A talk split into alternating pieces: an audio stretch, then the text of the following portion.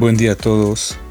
Yo soy Jorge Torrealta y les doy la bienvenida a este podcast Alfa, Beta, Gamma. Retomamos después de un tiempo largo este espacio con una reseña, con una opinión sobre el libro La Bestia de Carmen Mola. Así que vamos allá de una vez. Gracias a todos por escucharnos y hasta siempre. La Bestia de Carmen Mola. Un aburrido cuento de hadas.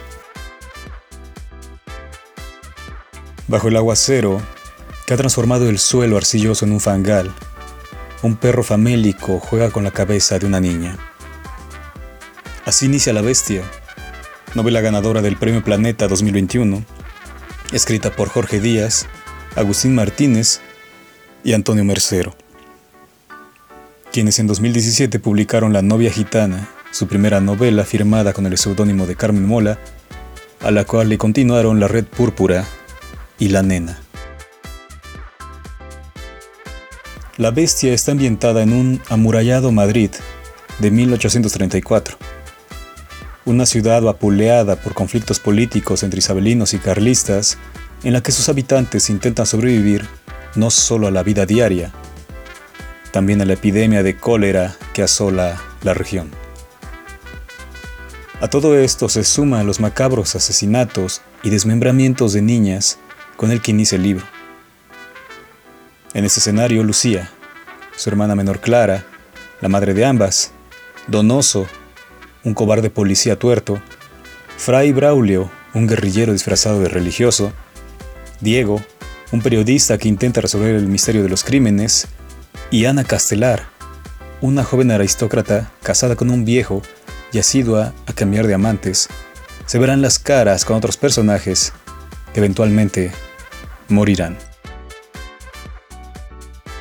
A pesar de que la primera imagen podría impactar al lector, no se trata de una historia en la que se describa el desmembramiento de las víctimas, aunque sí aporta dosis de violencia y muerte que acentúan la miseria del personaje principal, Lucía, una pelirroja adolescente de 14 años, analfabeta, que al puro estilo hollywoodense gana cada batalla importante de su vida hasta conseguir su objetivo principal, el motivo de su vida. Los autores han construido en Lucía un ser miserable que sobrevive en los barrios bajos de Madrid, de esa salvaje ciudad amurallada que un laberinto cuya única salida es la muerte. Su pobreza es evidente desde el primer capítulo del libro, de su búsqueda de alimento hasta las múltiples descripciones de lodazales, desde las calles de la ciudad hasta el fango, a partir de sangre menstrual de las niñas cautivas de la bestia. No obstante, la joven siempre será amorosa con su familia, sin importar lo que le suceda a ella. Es inevitable la comparación con la fábula Sin familia de Héctor Malot, novela adaptada al anime como Remy, en cuya historia un niño de 8 años, analfabeta, pobre, adoptado y con una moral inquebrantable, recorre el mundo que solo le ofrece dolor, hambre y frío. Al transcurrir el tiempo, sus amigos padecen muertes dolorosas y dramáticas. Una de ellas es la de Vitalis, el anciano artista callejero que fallece sepultado bajo la nieve en una calle arropando a Remy y a sus mascotas en una noche de invierno. Por supuesto la historia de Malot es superior. Pero Lucía no solo padece la miseria económica y la muerte trágica de quien hace amistad con ella, sino que su juvenil cuerpo provoca la concupiscencia de los hombres. Una de las primeras descripciones que advierte de lo que sucederá por mero capricho de los autores es el encuentro con el vendedor de vinos una tarde lluviosa en que la joven se refugia bajo el toldo de un almacén de vinos. Para entonces está empapada y el dueño del local la observa, y cito, clava sus ojos lascivos en ella. Siente como si esa mirada espesa estuviera acariciando sus pechos. Su vestido de tela basta se ha pegado a sus formas por la lluvia y dibuja una silueta infantil, tentadora para el vinatero.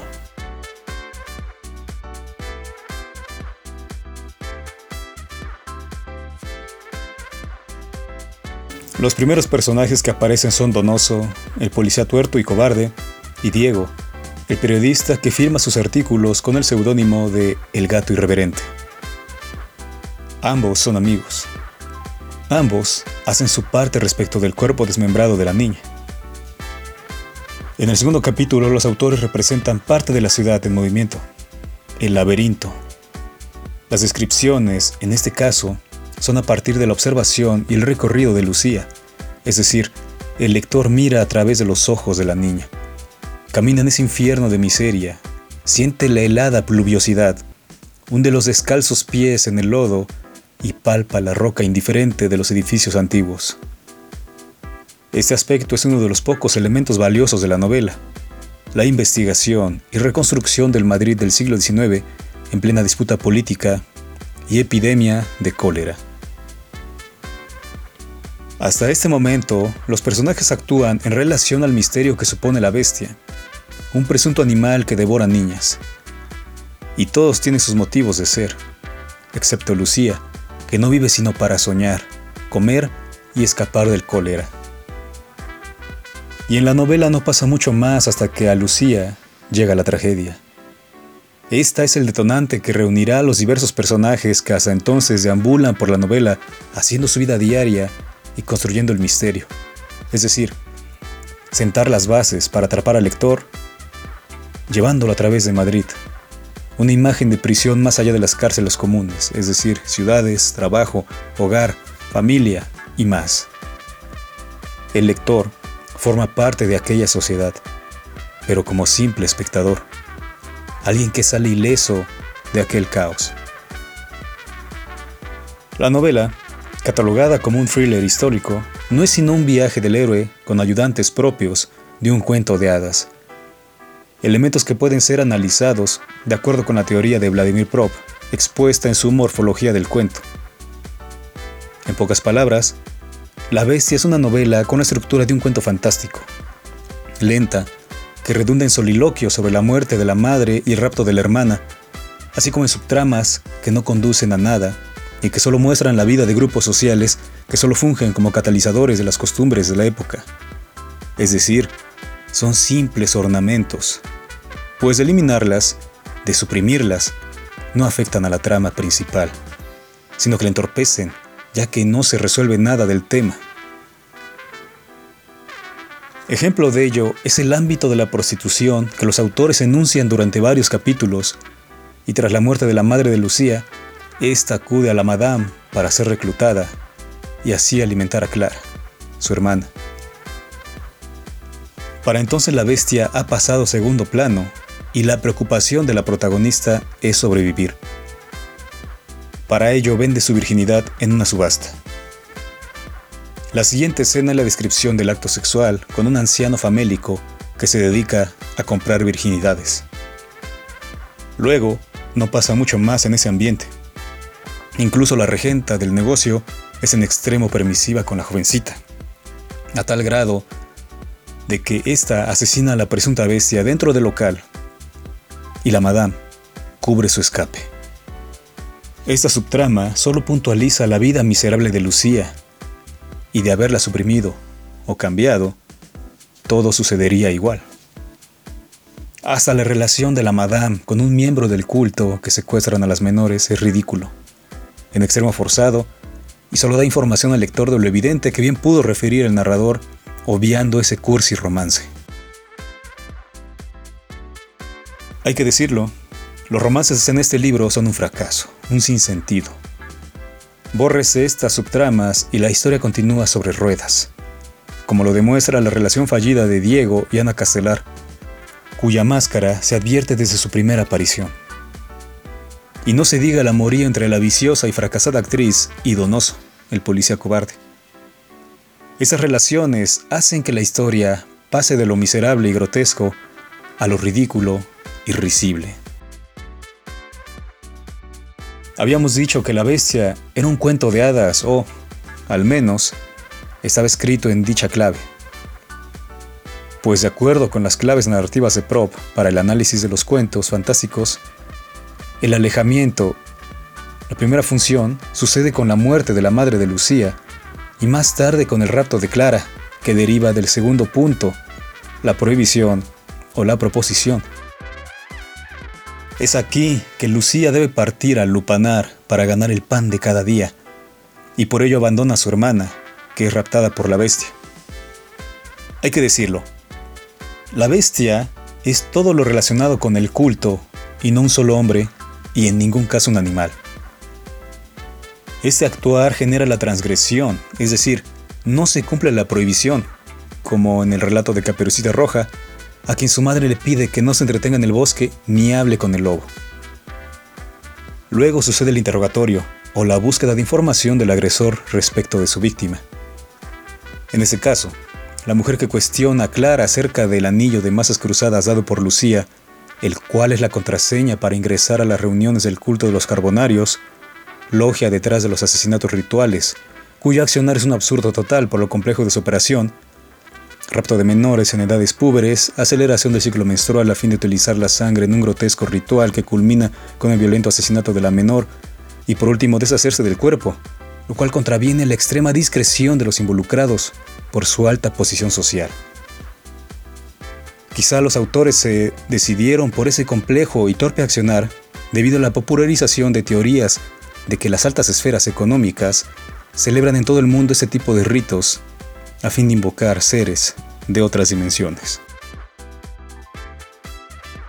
Retomando las funciones de prop, a la información le suceden el engaño y la complicidad. El primero es que el villano se camufla, toma un aspecto distinto para acercarse a la víctima, en tanto que en el segundo se concreta la mentira. Ejemplo de ello es la manzana envenenada que la anciana da a Blancanieves y ésta la come, pensando que es una simple fruta. Entonces se concreta la fechoría, que de acuerdo con Prop, es la función relevante en la trama. Mientras que las anteriores son preparatorias, esta hace actuar al protagonista. Incluso el autor ruso afirma que las funciones antecesoras pueden suprimirse e iniciar la historia con el problema a resolver. Esto se cumple al pie de la letra, ya que durante ese lapso las hermanas no eran sino huérfanas y su única motivación era comer, sobrevivir. Lucía, como hermana mayor, es la encargada de suministrar lo menester para sobrevivir, ya que Clara, por su breve edad de 11 años, no es capaz de hacer nada, sino meterse en problemas y llorar. Hasta este punto, la bestia no es sino un animal salvaje del que solo escuchan y saben que hay que huir, como la peste. No hay más. Los raptos y cadáveres de niñas pasan sin más ante las hermanas. No así para Diego, que pretende esclarecer el misterio.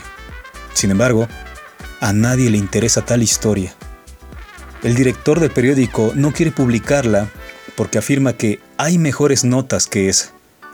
Es decir, a la sociedad del Madrid del siglo XIX no le interesa que niñas pobres desaparezcan y días después sus cuerpos desmembrados aparezcan regados por la ciudad. Esto según los autores. Todo cambia cuando Clara es secuestrada y Lucía asegura que fue la bestia.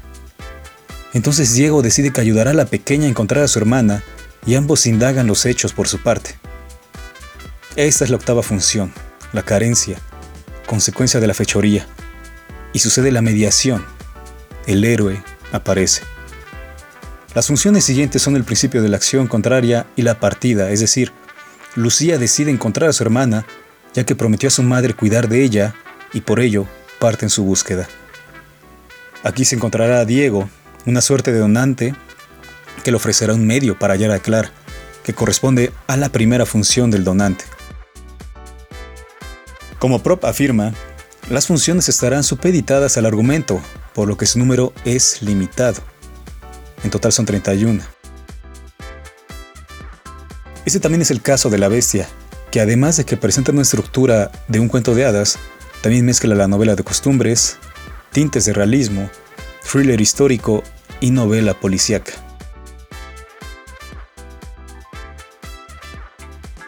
En el medio de la novela, Diego, uno de los personajes centrales, es asesinado. El donante o ayudante de Lucía desaparece de la historia dejando incompleta la investigación de los asesinatos. Sin embargo, Lucía nunca se queda desamparada. Aunque los autores lo afirmen hasta el cansancio a través del llanto, soliloquios y la actitud victimizante de la joven, ya que tendrá a su lado a una mujer rica, ora un fraile, ora nacacelar, ora donoso. No obstante, Lucía se dice perdida, en soledad, en el desamparo, aspecto cansino a lo largo de todo el libro, y que aburre más porque tras lloriquear, Lucía cobra ánimos con la esperanza de encontrar a su hermana. Otro de los aspectos más burdos por la anticipación por parte de los autores a través de los detalles de su personaje es Ana Castelar, que cumple la función 28 de prop, el descubrimiento, ya que al final del libro, cómo no, se revela que ella es la líder del culto que sacrifica niñas. Su final es absurdo, un final propio de una bruja de Disney, sobre todo por quienes la desenmascaran. Lucía y Donoso, un adolescente y un tuerto, respectivamente.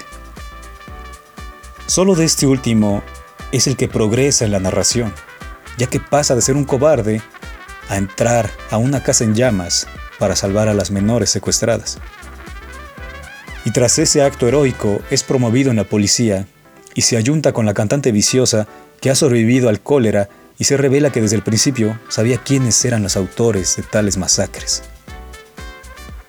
Además, tres cuartas partes de la novela transcurren lentas, con la resolución de las subtramas. Y poco antes de que termine la historia, todo sucede a gran velocidad. Por fin todo se mueve y sucede tan rápido que da la sensación de que los autores se quedaron cortos de tiempo para entregar el manuscrito y resolvieron problemas en cada capítulo. Los últimos tres capítulos, que versan sobre la relación de Ana Castelar y Lucía, son de una narrativa infantil casi de broma, como mirar una caricatura en la que el villano, pudiendo destruir a su contrario, le explica su plan y todo lo que ha hecho para llegar hasta ese punto. Es imposible creer cómo una vagabunda puede derrocar a una élite y salvar a su hermana de un terrible destino, cuya operatividad del claustro es de risa, imposible. En ese sentido, cuando el lector sabe para qué funciones quieren a las menores, la portada del libro se entiende. El final es un poco decente, aunque simula un paraíso. Todo lo demás ha pasado y solo queda la paz. Clara, su hermana, comienza a olvidar todo y es feliz al lado de la mujer que las protege. Diego se vuelve una celebridad tras la publicación de su investigación, aunque es inútil, pues la orden ha desaparecido. Y Lucía piensa en la muerte. Está contagiada de cólera y sabe que no vivirá mucho.